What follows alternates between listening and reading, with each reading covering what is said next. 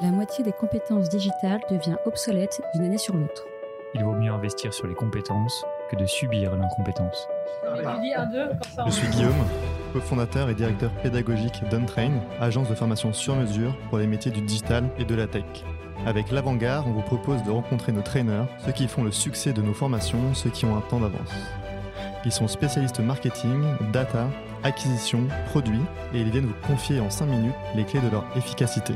Ce sera court, concret, et ce sera utile demain. Bonjour à tous, bonjour Julien, merci de venir à nouveau euh, nous partager ton expertise dans ce podcast de l'avant-garde. Et aujourd'hui, on va parler de Data Leak.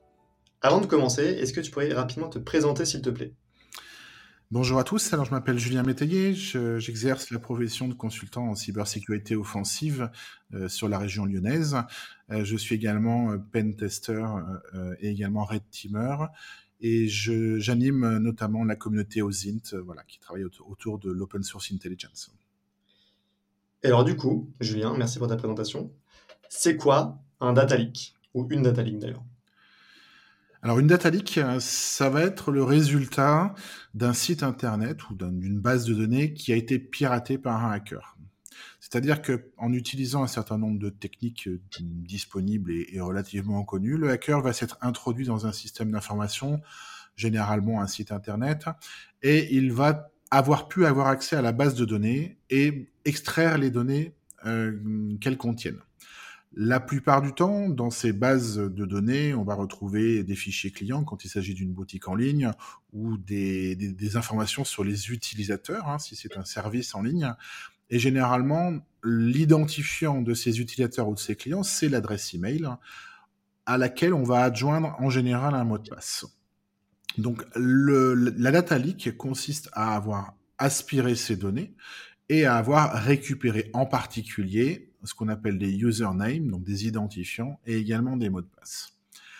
Donc avec ces informations-là, euh, on est capable de faire pas mal de choses et la plupart des gens utilisant bien souvent le même email et beaucoup trop souvent le même mot de passe, euh, ces informations sont bientôt, bien sûr utilisées derrière. Elles peuvent être également revendues alors sur le darknet et sur le sur, sur le, le lightnet, si j'ose dire, euh, dans le but à être diffusées au plus grand nombre ou revendues au plus grand nombre. D'accord. Et alors du coup, concrètement, ça consiste à quoi? Ça consiste à euh, pénétrer des serveurs d'une entreprise ou bien de leur euh, prestataire de service, c'est ça? Ça en fait, le principe est de pénétrer dans n'importe quel système d'information qui peut potentiellement contenir des données et des données personnelles si possible. Aujourd'hui, chaque donnée sur Internet a une valeur de revente. Par exemple, un email, c'est quelques euros. Un email avec un mot de passe, on est rapidement sur 10, 15, voire 40 euros, par exemple, pour un compte LinkedIn. Et puis si en plus il y a un numéro de carte bleue ou des informations euh, sensibles telles que des documents d'identité, bien sûr là on a sur des, choses qui se revendent beaucoup plus cher. Donc la donnée aujourd'hui a une valeur marchande et c'est la raison pour laquelle aujourd'hui les hackers vont s'y intéresser. Leur but n'est pas d'aller euh, planter un site internet euh, ou d'aller le, le, défacer. Le but c'est de récupérer l'information pour pouvoir la revendre derrière. Alors par contre, cette information, elle n'est pas toujours accessible facilement. Parlons des mots de passe en particulier. La plupart des sites aujourd'hui ont compris qu'il fallait euh, chiffrer les mots de passe dans, leur base de données avec des algorithmes plus ou moins durs. Euh, le, hacker va devoir déchiffrer ces mots de passe, bien sûr, avant de pouvoir les commercialiser. Et c'est là que va faire la différence entre une, une data leak qui va être euh, grave, parce que les mots de passe peuvent être déchiffrés facilement, et une data league un petit peu moins grave où les mots de passe vont être difficiles à casser et quelque part on pourra pas faire grand chose avec les données qui sont sorties. Et alors du coup, est-ce que tu aurais des exemples de data leaks euh, connus qui ont fait, qui ont on va dire, euh, qui ont eu l'impact sur le, marché, la médiatisation? Alors, il y a eu euh, énormément de data leaks euh, dans, l'histoire des data leaks. On considère qu'il y a 15 milliards aujourd'hui de couples euh, email, mot de passe qui sont dans la nature. il y a des sites qui aujourd'hui se chargent de, référencer un petit peu les plus grosses data leaks. Et donc, du coup, est-ce que tu aurais des data leaks qui ont marqué l'histoire? Alors, la plus connue, c'est celle du site Ashley Madison, qui a leaké il y a quelques années, euh, qui, au-delà des, informations de connexion, a également leaké toutes, le, toutes les informations de, connexion et de liaison entre les personnes. Ashley Madison, c'était un site pour euh, des, personnes infidèles. Et on a retrouvé, euh, à l'époque, ça avait été un gros scandale, puisqu'on a retrouvé un certain nombre de, y compris de personnes célèbres dans cette base de données, et le fait qu'effectivement, elles avaient des activités euh, extra-conjugales. Euh, il y a eu également un gros leak chez Domino's Pizza, plus proche de nous en France, où effectivement il y a eu quelques millions d'adresses qui sont sorties, qui encore aujourd'hui sont utilisées, puisque le, symptôme d'une data leak, il est, assez visible. En général, il est lié derrière à, la réception d'emails de phishing puisque ce que vont faire les hackers quand ils ont récupéré ces informations, c'est tenter d'obtenir d'autres informations en vous envoyant des mails de phishing. Il y a, il y a quelques mois, euh, une data leak qui est sortie dans la presse en France euh, et donc je suis à l'origine puisque c'est moi qui l'ai découverte. Euh, il y a eu 500 000 dossiers médicaux qui ont été leakés de, laboratoires en Bretagne euh, et sur lequel on a eu finalement assez peu de nouvelles d'ailleurs, euh, malgré le fait que, que l'ANSI se soit saisi du dossier bien sûr parce qu'on parle de données médicales donc de données assez critiques. Et, là, bien sûr, euh, on rigole plus, on n'est plus, plus dans du leak d'un site commercial, on est dans des informations de santé, donc le, sujet est grave. Euh, mais le suivi n'a pas été formidable derrière. On ne sait pas ce qui s'est passé. Moi, je connais quelqu'un qui était dans cette base de données qui n'a jamais reçu de courrier informatif sur ce qui était arrivé aux données et les suites qui avaient été données. Donc, les data leaks, elles sont pas toujours bien suivies, que ce soit au niveau des entreprises privées ou au niveau d'ailleurs au niveau de l'État.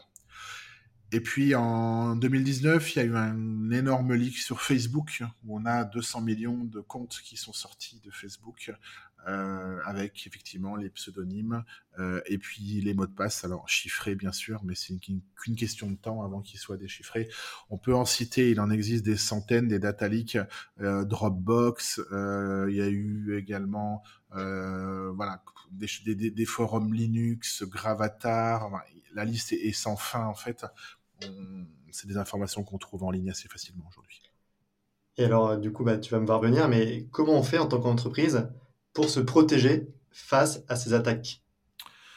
Alors, la première chose, c'est de chiffrer ces données. Hein, on en a parlé tout à l'heure, c'est-à-dire que on va avoir la nécessité de complexifier le travail du hacker si toutefois il arrivait à se protéger, euh, à rentrer en tout cas dans le système d'information. L'idéal étant que ça n'arrive pas, il s'agit également, quand on met à disposition du public un service en ligne, que ce soit un site internet ou un, intranet ou, ou, quoi que ce soit, euh, qu'il soit suffisamment sécurisé, bien sûr, pour qu'on ne puisse pas s'en servir pour accéder à la base de données. C'est-à-dire que euh, la meilleure des approches est clairement de faire des tests d'intrusion, c'est-à-dire de faire travailler des hackers pour se protéger des hackers tout simplement. Voilà, ça, ce sont des considérations techniques. Et puis après, souvent, les data leaks, ça peuvent venir d'une erreur humaine. C'est même la plupart du temps ce qui se passe. C'est-à-dire qu'aujourd'hui, 95% des attaques sur les entreprises, ça commence avec un email de phishing. Donc, il est absolument indispensable aujourd'hui de sensibiliser son personnel euh, au danger du phishing euh, et également de les tester régulièrement euh, pour s'assurer que la sensibilisation est toujours d'actualité quelques mois après. Et ça, on se rend compte que dans les entreprises, entre le turnover, le, fait que les, collaborateurs oublient la sensibilisation, on se retrouve assez rapidement avec des taux de compromission assez colossaux quand on fait des tests euh, pour savoir où on en est. Merci beaucoup Julien pour toutes ces informations. Pour conclure le podcast, est-ce que tu aurais des ressources supplémentaires à partager? Alors, il y a un site que je vous recommande qui s'appelle Have I Been Pwned, qui est un site qui a été développé par un, chercheur qui s'appelle Troy Hunt, qui va vous permettre de savoir si votre adresse email fait partie ou non d'une data leak. Alors, ne paniquez pas, hein, il y en a beaucoup, comme je vous ai dit, 15 milliards. Le fait que votre adresse email ait fuité un jour n'est pas dramatique en soi. En revanche, si depuis des années vous utilisez le même mot de passe et que vous ne le changez jamais, là par contre il est temps de vous inquiéter. Et si de plus vous apparaissez dans une data leak, en tout cas euh, référencée et connue, euh, oui, changez votre mot de passe si vous l'avez pas changé depuis longtemps. C'est la, première recommandation et activez les activations, les, authentifications pardon à double facteur euh, pour être sûr d'être tranquille. Voilà. Have I been pwned Vous le trouverez sur internet assez facilement.